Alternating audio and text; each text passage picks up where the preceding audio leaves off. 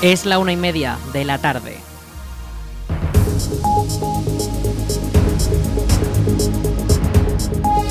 Buenas tardes, martes 5 de septiembre. Comenzamos el espacio para la información local en el 107.4 de la FM en la Almunia Radio.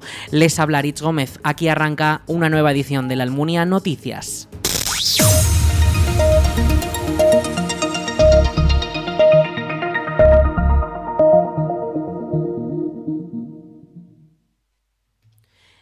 Ya está abierto el plazo para las inscripciones de las distintas escuelas deportivas y los cursillos que se realizarán durante la temporada 2023-2024. Los vecinos interesados ya pueden inscribirse en actividades como tenis, pádel, zumba, ciclo, pilates o body fight, entre otros. Unos cursos que durarán desde este octubre hasta mayo de 2024 y para los que se realizarán sorteos si hay más solicitudes que plazas disponibles. Los abonados al polideportivo tendrán preferencia a la hora de realizar estas inscripciones siempre que presenten el carnet de socio. Estas inscripciones se entregan en la conserjería de las instalaciones de 9 y media de la mañana a 1 de la tarde y de 3 y media a 10 de la noche. Además, el polideportivo también, en el polideportivo también se imparten otros deportes por varios clubes locales. Estos son cursos propios como de baloncesto, judo, atletismo, patinaje, gimnasia rítmica o fútbol sala, pero estas inscripciones estarán gestionadas por los propios clubes. Recuerden, las inscripciones finalizan el 15 de septiembre. Toda la información en la web municipal laalmunia.es. La EUPLA ha comenzado el nuevo curso universitario con todavía plazas para tres de sus grados. Esta semana se hace el tercer llamamiento a los alumnos para las matriculaciones de forma directa sin lista de espera y en la Escuela Politécnica Universitaria de la Almunia los grados en Ingeniería de Ordenación Industrial, Ingeniería Civil e Ingeniería de Datos en Procesos Industriales cuentan con plazas disponibles. El periodo de matrícula de este llamamiento va desde este martes hasta el jueves y como decimos en la Almunia Ordenación Industrial, Ingeniería Civil, Ingeniería de Datos tienen matriculación abierta y de forma inmediata. El caso contrario es el del doble grado, que ya cuenta con plazas completas desde el primer proceso de matriculación y todas las subtitulaciones han comenzado ya las clases del nuevo curso con la jornada de acogida celebrada este lunes en el aula magna de la universidad. El curso ha comenzado antes de lo habitual ya que se han suprimido los exámenes de septiembre y todo el calendario académico se ha visto adelantado. Así, este año los exámenes de enero comenzarán incluso en diciembre y tendrán un parón por las vacaciones de Navidad. Así lo explica Martín Horna, director de la EUPLA. Eh, tiene unas ventajas y unos inconvenientes. Es decir, la principal ventaja es que aquel alumno que, sobre todo en el segundo cuatrimestre, que ha estudiado pero no ha llegado, en la convocatoria extraordinaria tiene muy reciente la materia y por lo tanto le va a ser más fácil, podríamos decir, el, el superarla. ¿Vale? En contrapartida el que tiene suspendida la primera la primera mm, el primer semestre va a tener el inconveniente de que bueno pues que ha pasado tiempo que respecto a lo que es el segundo cuatrimestre eh, el hueco que tiene de estudio son 15 días solamente y por lo tanto bueno pues le va a costar un poquito si lo tiene muy olvidado. Esa es la, la gran podríamos decir la gran desventaja de este sistema no que no cuentas con ese colchón de un mes y medio aproximadamente para para poder estudiar. Eh, pero ¿cuáles eran los datos reales? Pues que la gente en verano no estudiaba. Y era muy complicado que la gente tuviese una o que hubiese realmente una buena tasa eh, de éxito dentro de lo que es el, el resultado de esos exámenes de septiembre, porque claro, lo que estábamos alargando es un mes y medio todas las evaluaciones y, ni, y ya no el que el que del segundo cuatrimestre que ahora se puede aprovechar de ese conocimiento de ese recuerdo que tiene cercano entonces en septiembre ya no lo tenía. El nuevo curso comienza y en la EUPLA, como decimos, todavía con plazas para matriculaciones directas en tres de esos grados que se imparten.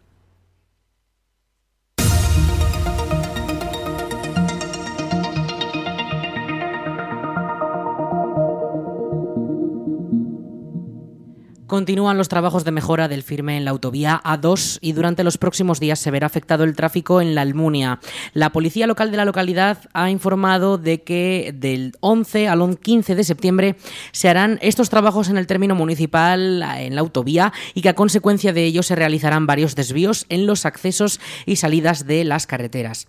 La principal afección se dará en las entradas a la Almunia en el carril dirección Zaragoza, viniendo desde Calatayud en el sentido ascendiente de los kilómetros. La Almunia contará con una sola entrada a la altura de La Planilla, en la salida 269 de la A2, dirección Zaragoza. Las dos salidas y entradas en la calzada dirección Zaragoza restantes, que conectan la autovía con las carreteras A121 y A122, quedarán cortadas, por lo que para coger el coche desde la Almunia para ir a Zaragoza será necesario conducir hasta el enlace de Calatorao, junto a la antigua Zufrisa. Para ello será necesario tomar la circunvalación de Calatorao, pasando también por el Parque de Cabañas. Como decimos, estas obras están previsto que duren hasta el lunes, desde el lunes 11 hasta el viernes 15. Mucha precaución, sigan las indicaciones y consulten el estado del tráfico en la DGT si es necesario. La A2 permanece en obras durante los próximos días, unas labores de mantenimiento a la altura de la muela que se realizarán en las calzadas de ambos sentidos con las que se rehabilitará el firme de la carretera. Del 28 al 31 de agosto las obras serán en la calzada dirección Zaragoza, con varios cortes de carriles en hasta medio kilómetro. En algunos tramos además se desviará la circulación por la calzada dirección Madrid, donde los vehículos compartirán el vial. Además, como consecuencia de los cortes, la salida La Muela Oeste quedará cerrada.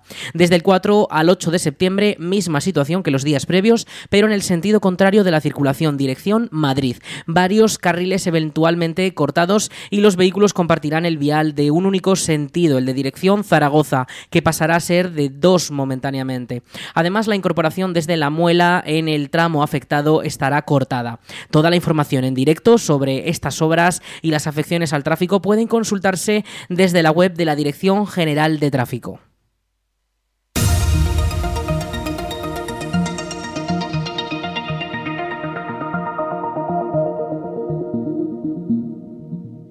El Dance de Cabañas vuelve tras varios años de ausencia, tres años sin celebrar la festividad local en honor a la Virgen de Cabañas con el dance que se recuperó en 1996.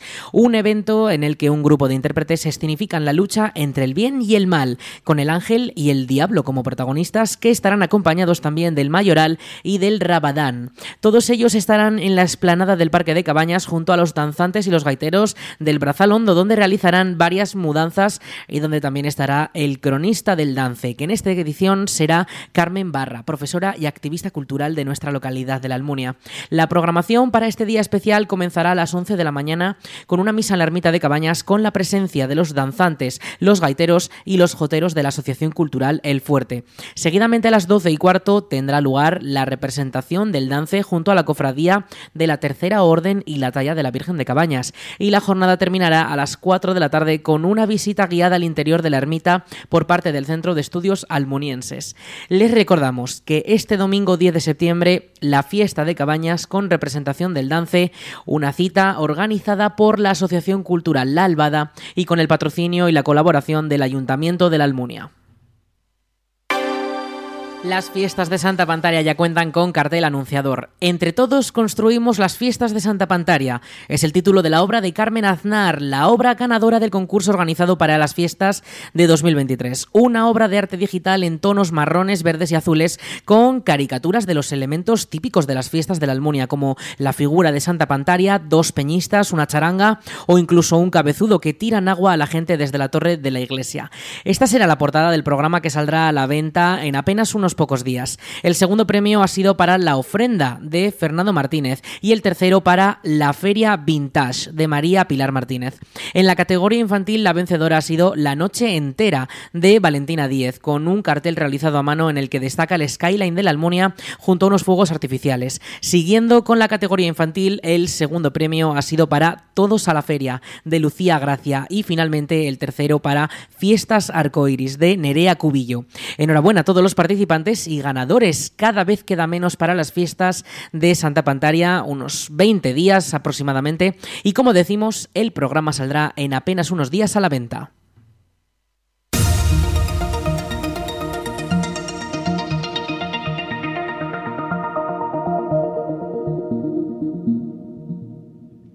La Biblioteca de la Almunia participará el sábado 16 de septiembre en la jornada La lectura en el entorno rural, que se celebra en Pedrola, un evento organizado por Avimar, la Asociación de Bibliotecarios Municipales de Aragón, que hace de punto de encuentro e intercambio de experiencias entre las bibliotecas y todas aquellas personas interesadas en la lectura que quieran participar.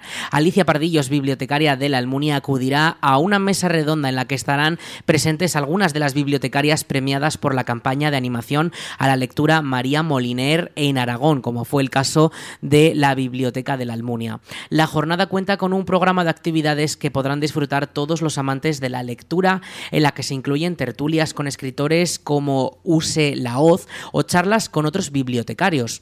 Además, durante el día se presentarán también el libro Historia entretejida de Rubielos de Ana Villanueva o se podrá también degustar una comida y disfrutar de los ratos tomando un café con el resto de asistentes.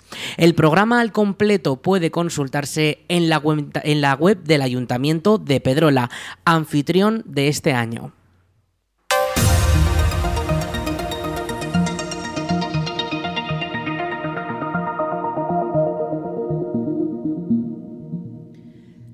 La Diputación de Zaragoza ha destinado 220.000 euros en ayudas para la producción escénica. El objetivo es apoyar a las compañías aragonesas en el ámbito del teatro, la danza y el circo, así como las industrias auxiliares del sector para poner en marcha nuevos espectáculos.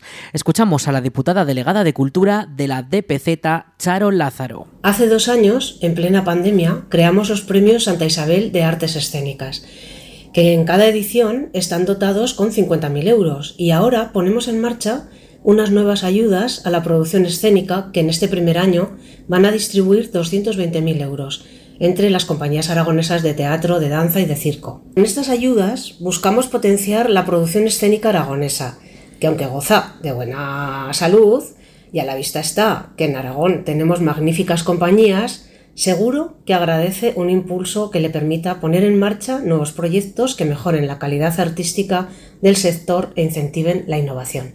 La convocatoria se publica el miércoles 6 de septiembre y desde ese mismo día los autónomos disponen hasta el 27 de septiembre para presentar sus solicitudes en alguna de las tres modalidades que establecen las bases. Estas se clasifican en producciones con un presupuesto inferior a 15.000 euros, otra para presupuestos entre 15.000 euros y 40.000 euros y una tercera para costes de entre 40.000 y 90.000 euros. Los solicitantes además deben cumplir con varios requisitos como desarrollar su actividad básica en Aragón, tener un domicilio social y fiscal también en la comunidad, contar con el certificado de representante de persona jurídica o el justificar el interés que el proyecto teatral tiene para la provincia de Zaragoza. Las bases al completo pueden consultarse en la web de la Diputación de Zaragoza, dpz.es. En Fuentejalón el domingo 10 de septiembre celebrarán su tercera edición de la Fiesta del Vino. Durante todo el día se ofrecerán catas, degustaciones y actuaciones musicales para disfrutar de los caldos de garnacha tinta.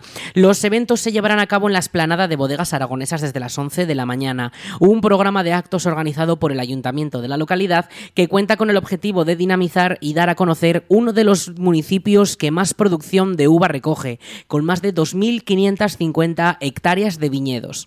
Desde las diez y media de la mañana se, podrán se pondrán a la venta los bonos para canjear por copas de vino o tapas y a las 11 tendrá lugar la apertura del evento y a continuación cada 45 minutos se realizarán hasta cuatro catas con un aforo máximo de 50 personas que necesitarán inscripción previa. Además el programa se completa con el prensado de uva infantil, una actuación de la rondalla de, de Fuentejalón, parque infantil y reparto de migas con disco móvil. La feria se cerrará a las 5 y media de la tarde. Recuerden todo ello el 10 de septiembre en la tercera edición de la Fiesta del Vino en Fuentejalón.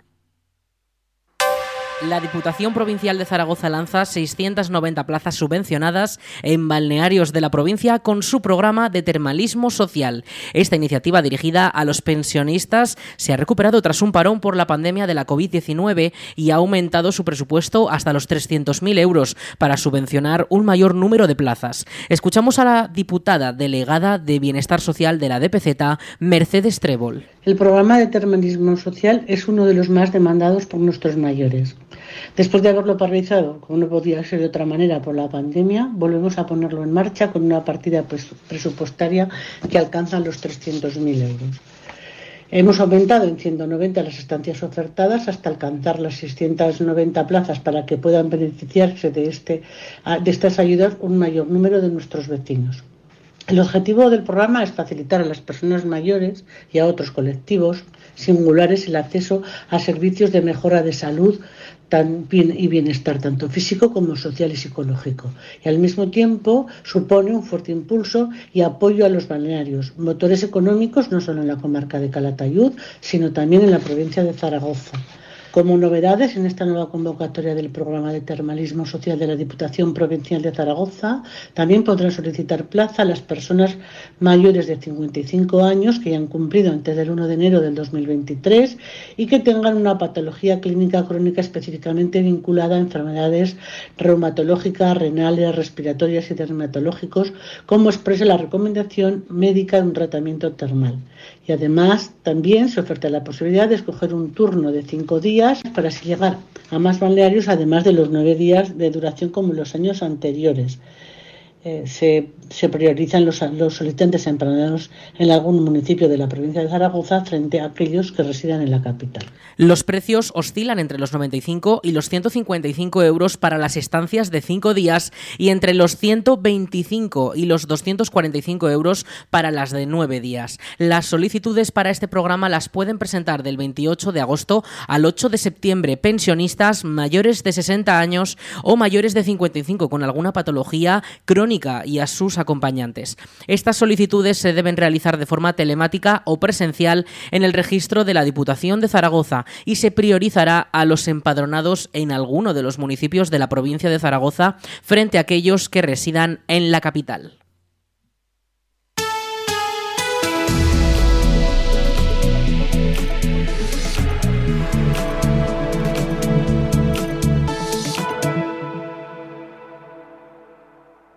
Y vamos con la previsión del tiempo este martes 5 de septiembre. Las máximas tendrán eh, estarán en esos 29 grados. Las mínimas esta pasada noche han estado en torno a los 17 y esta próxima madrugada se va a repetir la misma situación. Temperaturas muy estables que van a estar con nosotros durante toda la semana. Esas máximas en torno a los 30, 31 grados y las mínimas en torno a los 17, 16 algún día.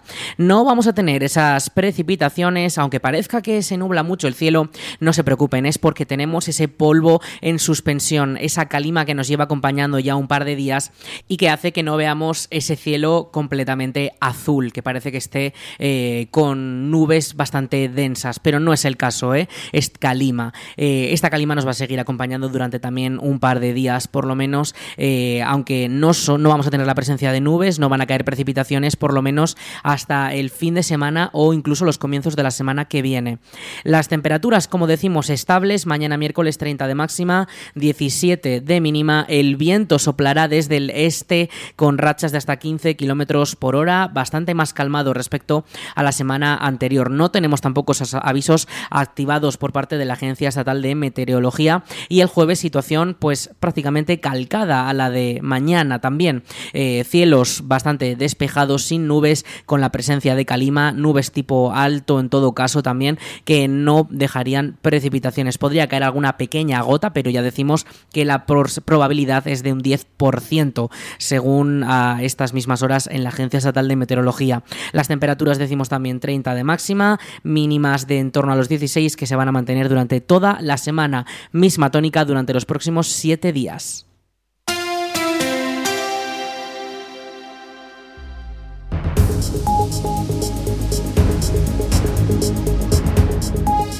Hasta aquí toda la información de esta jornada. Ya saben, en unos momentos nuestros compañeros de Aragón Radio llegan con más noticias de nuestra comunidad, de nuestro país y también de todo el mundo. Eso será a las 2 de la tarde en unos minutos, como les decimos, Aragón Radio. Y también ya saben más información en nuestra página web laalmuniaradio.es.